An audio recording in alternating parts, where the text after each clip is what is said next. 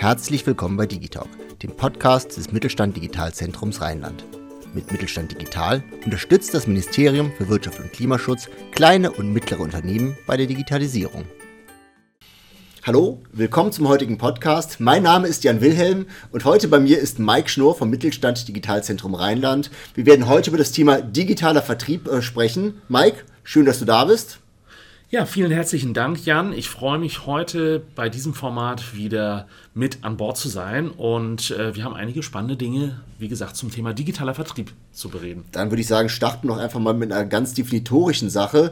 Ich denke, Vertrieb ist eine Sache, die jeder kennt, aber warum denn digitaler Vertrieb? Ja, also der Vertrieb bedeutet ja, ich verkaufe mein Produkt oder meine Dienstleistung an Kunden und Kundinnen. Ich möchte mit meiner Leistung Geld verdienen. Das ist der unternehmerische Antrieb.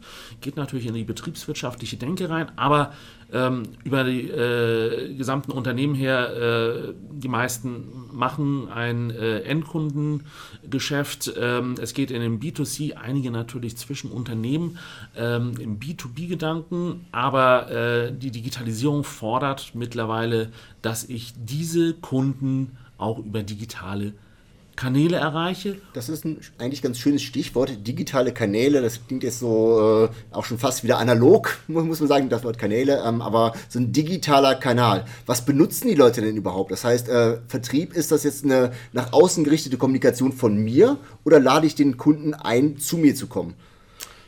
Es ist beides letzten Endes. Ich kommuniziere natürlich, dass ich ein total tolles Produkt, einen Service anbieten kann und suche die Kundschaft dazu. Auf der anderen Seite muss ich natürlich dafür sorgen, dass meine potenziellen Zielgruppen, meine Zielpersonas, die Kunden und Kundinnen zu mir kommen, auf meine Seite, in meinen Shop und am Ende des Tages sollen sie ja einen Kauf tätigen. Es ist mittlerweile nicht mehr der Fall, dass die Menschen ein Zeitungspapier in der Hand haben, den Fernseher im linearen Zuschauer- und Zuschauerinnenmodus aktiv haben. Sie haben ein Smartphone in der Hand oder sitzen am Rechner, am Laptop und konsumieren dort Inhalte. Und am Ende des Tages muss ich mit den Menschen über diese Kanäle oder besser gesagt Medien in Kontakt treten. Das heißt, wenn ich dich richtig verstehe, muss ich äh, bei einem Vertrieb gleichzeitig das Ziel, heißt irgendwas, wo die Leute mal hinkommen sollen, denken, aber eben auch den Weg dann dorthin den Leuten zeigen. Heißt erstmal so nach außen gerichtet sagen, guck mal, es gibt mich und hier kannst du hinkommen. Jetzt fangen wir mal äh, von hinten an beim Ziel. Wo kommen die Leute denn dann am Ende an bei mir als Unternehmen? Am liebsten auf meiner Homepage, dort, wo ich das Produkt anbiete oder die Dienstleistung. Ich habe zum Beispiel einen Shop oder eine besondere Landingpage, die nur auf dieses eine Produkt einzahlt. Ich möchte den Menschen einen Kontakt bieten, um mehr darüber zu erfahren oder direkt den Bestellprozess auszulösen. Je nachdem. Ähm, habe ich ein erklärungsbedürftiges oder höherpreisiges Produkt, habe ich dazu eine digitale Erlebniswelt in meiner Webseite geschaffen. Das heißt, ähm, ich reichere Zusatzinformationen an, ich äh, bereite schöne Visualisierungen des Produktes an, ich erkläre Mehrwerte und lade die Leute ein, entweder direkt jetzt bestellen über meine Zahlungsabwicklung oder schreib mich an für mehr Informationen. Das heißt also, es, äh, wie genau muss sowas denn sein? Also ich stelle mir gerade bei einem äh, ja, komplexen Produkt es relativ schwierig vor, das dem Kunden dann auch in seiner ganzen epischen Bandbreite auf so einer Homepage zu erklären.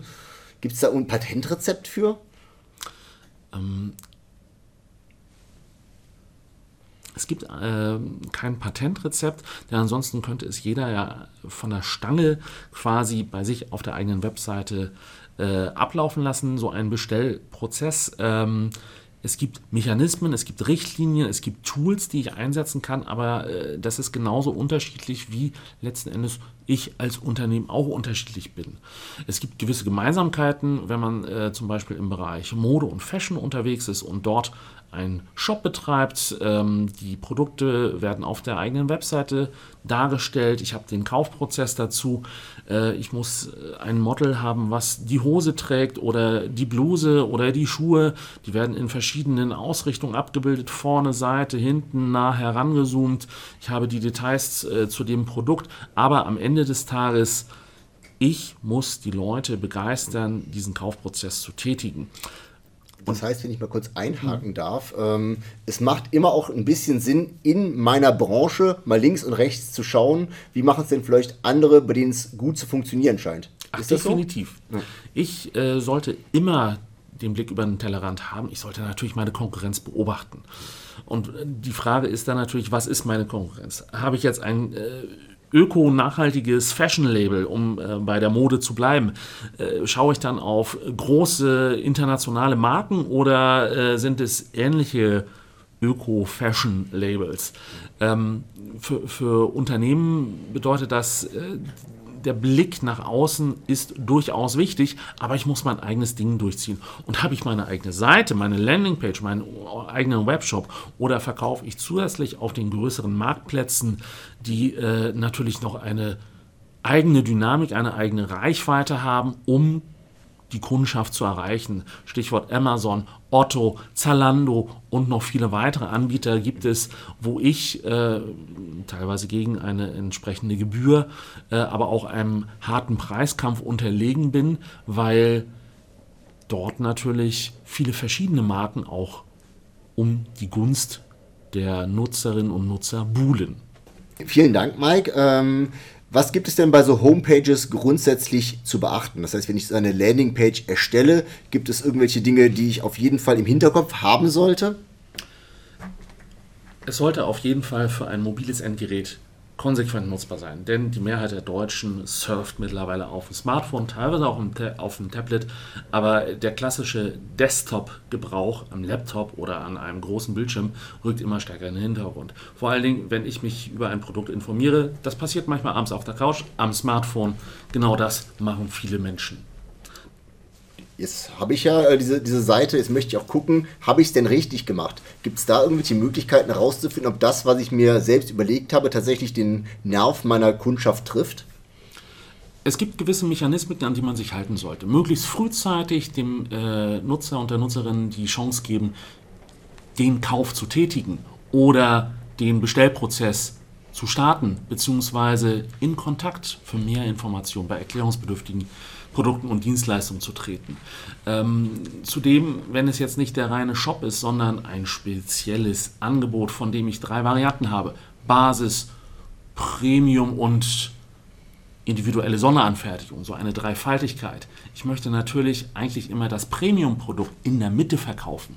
Das Basisprodukt, das ist für Einsteiger, ähm, das ist relativ einfach gestrickt und ich müsste immer weitere Zusatzfeatures haben. Also ist das Premium-Produkt erstrebenswert. Das heißt, darauf sollte ich dann eine Landingpage fokussieren, um den Menschen zu zeigen, du willst dieses Premium-Produkt haben, Basisversion hat zu wenig, aber das Premium-Produkt hat diese verschiedenen Features, zum Beispiel im Bereich Software, da sind mehrere Plugins schon äh, vorinstalliert oder mehrere Schnittstellen überhaupt zugänglich, in der Basisversion gibt es das einfach nicht. Und in der Individualanfertigung, das richtet sich dann an solche Großkunden, dass ich dieses Produkt ja gar nicht verkaufen möchte, sondern eigentlich nur das Premium-Produkt. Und so schmackhaft sollte eine Landingpage ja die Kundschaft locken können.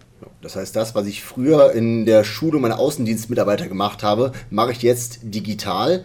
Eine Sache ist mir eben aufgefallen, die fand ich ganz spannend eigentlich, als du sagtest, ja, der, die persönliche Ansprache, der persönliche Kanal. Also so eine Landingpage ist ja tatsächlich nur ein Mittel zum Zweck. Heißt, ich brauche aber immer noch Menschen, die das Ganze dahinter dann direkt auch wieder auffangen, richtig? Natürlich, äh, der Vertriebsmensch ruft an, wenn dort eine Erstanfrage gestartet wird oder der Kundensupport äh, greift das Thema auf. Die Bestellabwicklung wird relativ zügig durchgeführt ähm, und im Idealfall wird in einer äh, Bestellbestätigung dann auch gleich gesagt, wann wird geliefert, beziehungsweise hier ist der Download-Link, je nachdem, was ich für ein äh, Endprodukt auch bestellt habe. Und vielleicht werden auch weitere Hinweise gegeben. Und du hast dieses Produkt gekauft, aber diese könnten auch für dich interessant sein. Das heißt, sobald ich die Kontaktdaten eines Menschen habe, sobald ich eine datenschutzrechtliche Einwilligung in diesem Bestell- oder Kontaktmechanismus hinterlegt habe, darf ich den Menschen auch rechtliche Voraussetzungen mehr Informationen zu weiteren Angeboten liefern. Das heißt, also hier besteht auch die Möglichkeit, tatsächlich diesen digitalen Prozess zu nutzen und einfach dann Kunden auch besser kennenzulernen als, als digitale Persona und dann denen entsprechend Angebote zu machen, die sie auch interessieren könnten. Vollkommen richtig. Ich habe mit einer Bestellbestätigung, wenn die Einwilligung gesetzt ist, so das typische Häkchen, was man ja von den Webseiten kennt, die Möglichkeit zu sagen, hier hast du mehr. Oder ich habe hier noch ein Zusatzfeature. Oder ich habe hier noch was ganz anderes, was dich vielleicht interessieren könnte. Ich will nicht im Sinne eines Newsletters kommunizieren, sondern einer Mehrwertkommunikation. Transaktionsgesteuert. Du hast vor einem Monat bestellt, möchtest du vielleicht noch ein Upgrade haben? Und so weiter und so fort, sodass ich die Kunden und Kundinnen immer wieder an das Unternehmen, an die Marke bzw. auch an den Produktkatalog binden kann. Sind ja jetzt alles, äh, wir haben ja eben gesagt, wir wollen vom Ziel her kommen und wir wollen so ein bisschen äh, das Pferd von hinten aufzäumen. Jetzt springen wir mal einen Schritt zurück und fragen uns, ja, wie bekommen wir die Leute denn überhaupt auf unsere schön liebevoll designte DSGVO-konforme Landingpage. Es gibt ja diesen schönen äh, ja, Neudeutsch oder englischen Begriff des Sales Funnels. Klingt jetzt erstmal sehr akademisch. Was verbirgt sich denn dahinter? Man darf sich darunter eine Art Trichter vorstellen. Ganz an der Öffnung des Trichters, die große breite Öffnung, dort habe ich viele verschiedene Ansatzpunkte, um die Menschen zu mir zu buxieren. Das heißt, ich habe meinen eigenen Newsletter, da steht was drin. Kaufe das Produkt hier auf der Webseite mit der Landingpage.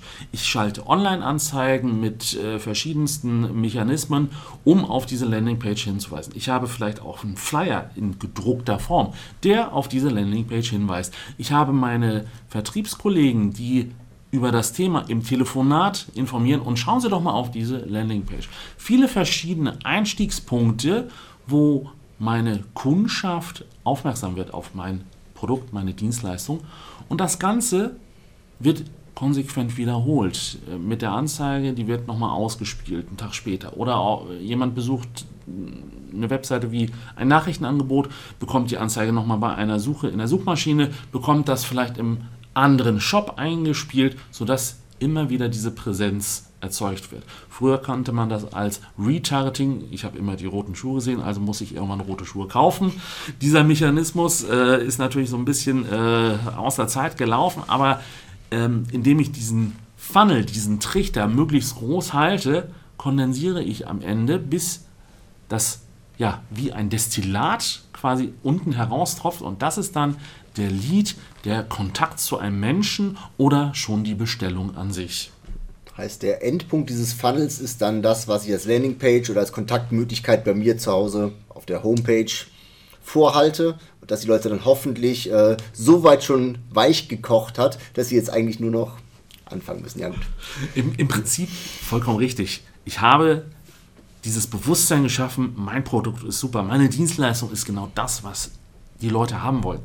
Und wenn Sie dann schon unten an diesem Trichter, in diesem Funnel-Prozess alles durchlaufen haben, dann sind Sie in dem Moment klickbar auf der Seite, ich habe bestellt oder ich habe den Kontakt aufgegriffen. Es kann aber auch sein, am Ende kommt äh, es dabei raus, dass das Kondensat dieses Funnels nicht der Kauf ist, sondern das Vertriebsgespräch nochmal, der persönliche Beratungsaspekt, je nachdem, wie ich meine Produkte und Dienstleistungen verkaufe. Das kann auch eine Folge des Ganzen sein. Oder in Anführungszeichen, sobald man unten raus ist aus dem Funnel, geht man in den nächsten Funnel oben wieder rein, weil dann kommt nachgelagerter Verkauf und Vertriebsprozess letzten Endes. Jetzt fragen wir mal ganz provokant, warum ist digitaler Vertrieb besser als klassischer Vertrieb? Ich spare mir Zeit und Kosten. Ich habe qualifizierte Daten, die ich auch datenschutzrechtlich nutzen kann, wenn ich alle Voraussetzungen auch erfüllt habe. Ich kann den Leuten teilweise automatisiert über die entsprechenden Prozesse Produkte und Dienstleistungen immer wieder empfehlen, sie quasi bei Stange halten. Und wenn ich sage, ich sitze auf klassische Laufkundschaft, die in mein Einzelhandelsgeschäft kommen, die kommen einmal rein und sind wieder raus, haben vielleicht etwas gekauft, vielleicht auch nicht. Wenn ich das auf der digitalen Ebene mache, kann ich sie relativ häufig, ohne dabei zu nerven, mit Produktinformationen, weiteren Kaufanreizen beglücken. Das heißt also, man hat ja vielleicht auch schon Vertriebsmitarbeiter, die seit vielen Jahren im Unternehmen drin sind, die das Ganze noch von der Pike auf analog, auch aus einer analogen Welt gelernt haben. Heißt aber, die werden dadurch nicht obsolet, sondern nur einfach gezielter mit neuen Kunden gefüttert, richtig? Sie werden definitiv äh, das digitale Kommunizieren äh, und die digitalen Prozesse verstehen müssen, aber am Ende des Tages ist Ihre Aufgabe viel qualifizierter, weil durch die Prozesse eines digitalen Vertriebs, eines digitalen Sales Funnels haben Sie ja viel qualifiziertere Daten als irgendwo auf einer Gewinnspielkarte ist in einer Krakelhandschrift etwas geschrieben, was man dreimal lesen muss und dann nachher einträgt in sein äh, Kundenmanagement-Tool. So habe ich das ja alles brühwarm ausgefüllt äh, und äh, spare mir Zeit. Äh, diese Zeit kann ich dafür nutzen, dass am Ende des Tages die digitale Kundenakquise, auch wieder eine analoge Kundenakquise, auch am Telefon natürlich gestaltet wird. Ähm, meine Prozesse werden dadurch vielleicht schlanker, wenn ich die entsprechenden Voraussetzungen schaffe. Das heißt, keine Angst vor digitalem Vertrieb, auch nicht für ältere Mitarbeiter. Jetzt sind ja wir als Mittelstand Digitalzentrum immer bemüht, auch hier äh, unterstützend tätig zu werden. Weiß nicht, wir haben eine ganze Bandbreite verschiedener Angebote. Vielleicht magst du mal so ein paar von denen äh, kurz anreißen. Wir informieren in äh, Einführungsvorträgen äh, gezielt zu den Möglichkeiten. Ähm, Sie können auch gemeinsam mit uns in einem Erstgespräch Ihren individuellen Bedarf lösen. Ähm, wir schauen, welche Druckpunkte oder Schmerzpunkte gibt es in Ihrem Unternehmen und dann wollen wir Sie im Mittelstand Digitalzentrum weiter qualifizieren, sodass Sie auch mit uns gemeinsam ein Umsetzungsprojekt vielleicht zum digitalen Vertrieb, vielleicht auch zu einem anderen Digitalthema angehen können. Wir wollen das Wissen gemeinsam mit Ihnen transferieren, auch für Ihre gesamte Belegschaft. Und natürlich wollen wir Sie mit anderen Unternehmen vernetzen, die ähnliche Situationen schon durchlaufen haben oder sich gerade am Anfang des Ganzen befinden. Mike, herzlichen Dank für dieses äh, sehr interessante Gespräch. Ich hoffe, Sie konnten ein bisschen mehr über das Thema digitaler Vertrieb erfahren. Schalten Sie auch beim nächsten Mal wieder in unseren Podcast ein. Bis dahin, alles Gute, Ihr Jan Wilhelm. Sie hörten eine Folge von Digitalk, dem Podcast des Mittelstand Digitalzentrums Rheinland. Mit Mittelstand Digital unterstützt das Bundesministerium für Wirtschaft und Klimaschutz kleine und mittlere Unternehmen bei der Digitalisierung.